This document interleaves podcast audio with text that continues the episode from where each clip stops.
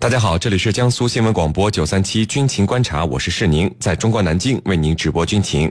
本节目呢由江苏新闻广播和扬子晚报为您联合打造。今天的军情观察之谈兵论战，您将会听到缅甸冲突再起，民族地方武装攻击果敢首府。此外呢，我们还将和您关注美军地面部队六年来首次进入叙利亚。我们的军事评论员稍后将会为您详细解读。在孙主编说军事环节，将会为您讲述美国五位女性四星上将的故事。好，首先进入到今天的军情观察之谈兵论战。您接下来将会收听到的是军情观察之谈兵论战。好的，那今天的军情观察之谈兵论战呢，我们邀请到的两位军事评论员是大家的老朋友，解放军国际关系学院的陈汉平教授和解放军南京政治学院的袁周教授。两位呢，来和我们的军迷朋友们打一个招呼。呃，军迷朋友们，大家好，我是陈汉平。军迷朋友们，大家好，我是袁周。好的，我们来看到今天的第一条消息。缅甸国务资政府新闻发布委员会六号下午发布通告称呢，掸邦北部果敢地区当天发生了军事冲突，一支民族地方武装攻击果敢自治区首府老街等地，造成包括平民在内大约三十人死亡。军事冲突呢，目前还没有完全结束。缅甸政府军表示将会执行相关的行动。我们就一起来关注到缅北。再次发生的军事冲突，呃，袁教授，嗯，我们来看到缅甸政府的通告说呢，民族地方武装组织果敢同盟军的成员在当天凌晨的两点左右开始对军营、警察局发动了攻击，造成了民居、酒店和车辆损毁。那此外呢，武装人员还对这个中缅边界一百二十五界庄和一百二十七界庄之间的缅军军营发起了攻击，双方是发生交火。您看啊，三十多个人就对这么多的目标发动攻击，这是不是有一点自不量力呢？您怎么看？好的，那么我记得前段时间我们也讨论过缅北的战事。那么上一次讨论的时候呢，呃，缅甸的政府军占据了明显的优势。那么这次对老街等地军营和警察局的这种攻击行动啊，可以看作呃缅甸民地武对于政府军的一次反击行动。呃，应该说从军事实力上讲，缅甸政府军啊是有着绝对的优势的。因此，如果和缅甸政府军展开面对面的攻防战斗，打堂堂之阵的这个阵地战，显然民地武是不占任何便宜的，而且呢，呃，应该说是处于绝对的劣势之中。呃，但从这次军事行动上看，民地武显然意识到了这一点，避开了政府军的主力，选择其后方兵力空虚的军营、警察局这样的重要目标进行骚扰性的袭击。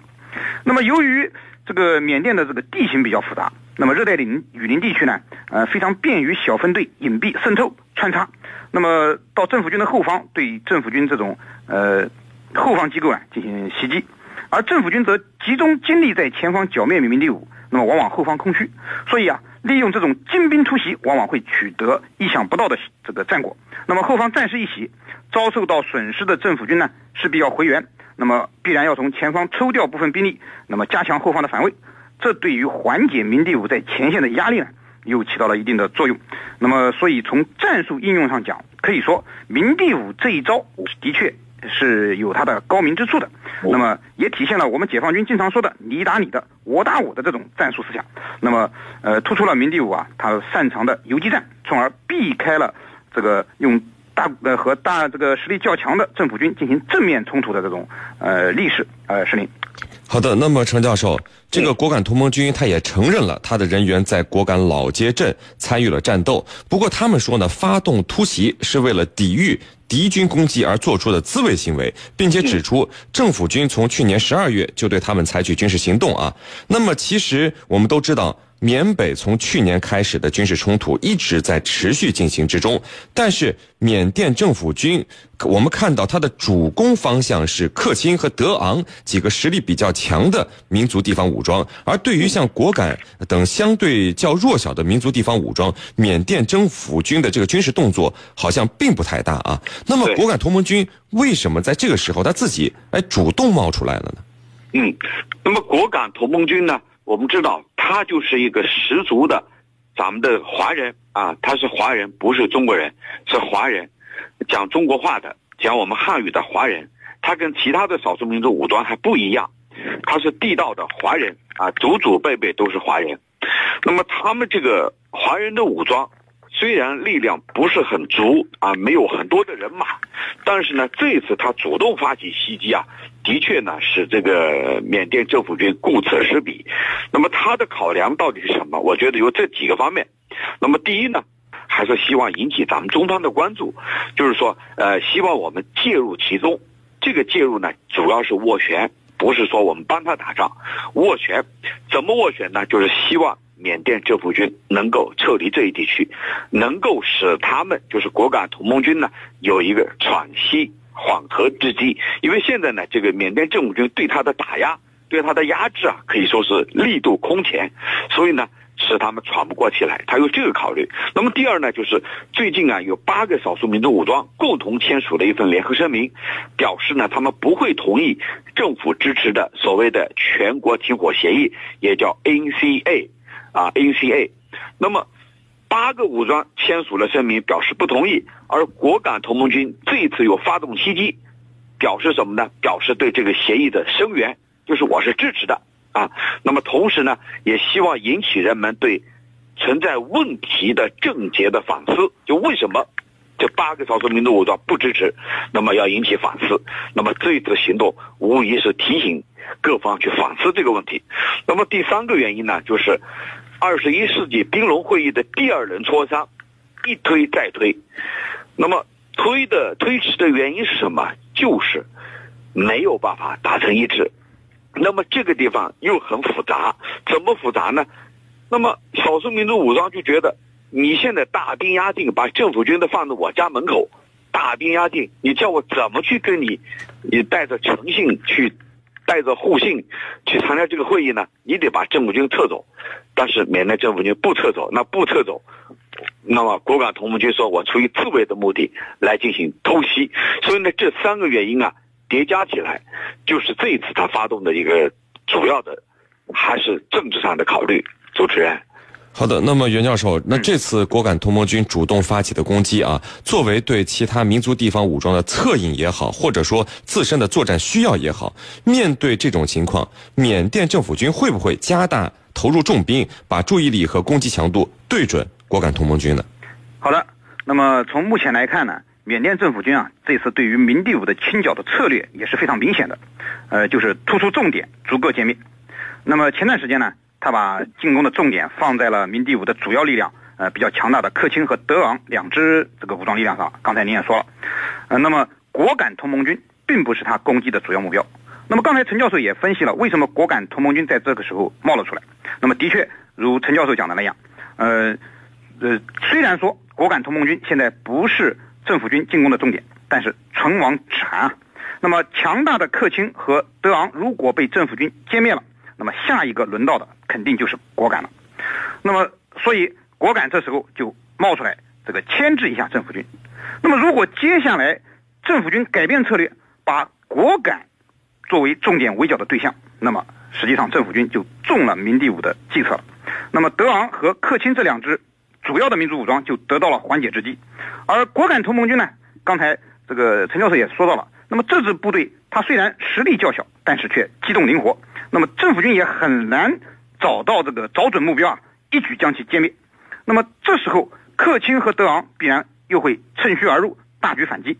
那么，缅甸政府军前期的作战成果有可能是前功尽弃。所以我个人觉得呢，从军事上讲，正确的办法是不为所动。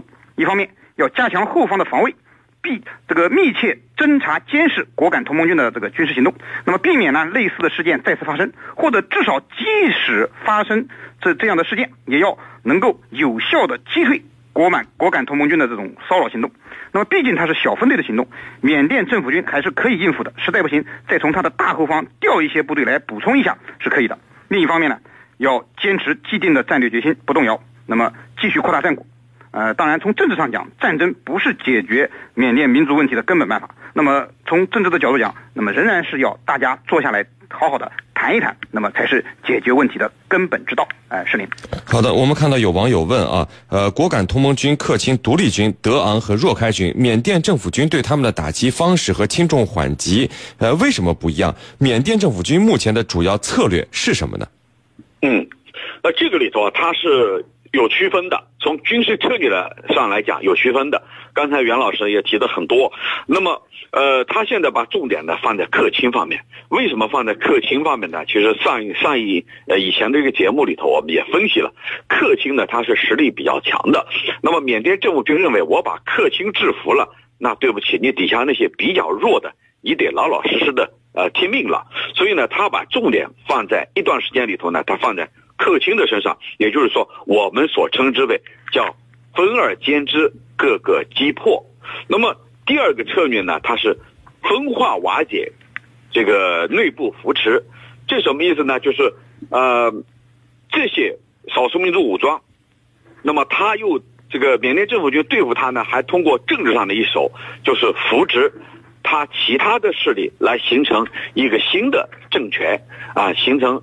被少数民族武装称之为伪政权的一方，也就是说，通过他们来使少数民族武装变得边缘化、非法化，所以这是缅甸政府军和缅甸政府联手所做的一件事情。所以你看，我现在重新扶持了一个政府啊，由他们来取代你们，由他们来代表这个果敢人民或者德安人民啊，由他们来主政。这样的话，就把这个武装力量把它边缘化了。那么，缅甸政府军它到底是一个什么样的策略？这个策略就是一句话，这句话是什么呢？就是缅甸国防军司令敏安莱反反复复讲到的，包括这次我们二加二会谈，我们的外交和国防与缅甸的外交国防两两个方面的高官会谈的时候，他反复跟我们强调，就是一个国家。只能允许一支武装，请问你们中国是否允许第二支武装？那么他这个是有所指的。什么叫有所指？少数民族你想进入和谈，你放下武器，把枪交出来，你参与和谈。那么只有这样，我们国家才能保持一支武装，就是缅甸政府军。这是他的一面之词。那么其实，少数民族为什么要保持武装？这是一方面是历史上形成的，多年的历史形成了到今天这个格局一直没有动。那么第二呢，就是少数民族武装认为，我交了枪以后，对不起，你很快就对我反目成仇，开始清剿我，开始对我进行判刑、审判等等，我根本就无法保证我的安全。所以呢，出于这种不信任，少数民族认为我要一直保持武装，高度的支持。那么我们中中国政府的立场也是很清晰的，就是我们不希望缅甸发生战争，不希望发生任何冲突，因为这必将波及到我们。我们希望有一个稳定、统一的缅甸政府。那么同时呢，缅北地区希望能够高度的自治，通过和平的手段来解决他们的问题，而不是通过武装打压。军事冲突的方式，来把战火蔓延、波及到我们的领土。主持人，好的，那各位不要走开，接下来呢是半点广告时间。在简短的半点广告之后，我们将和两位军事评论员一起来和大家聊到今天军情观察之谈兵论战的另一个话题。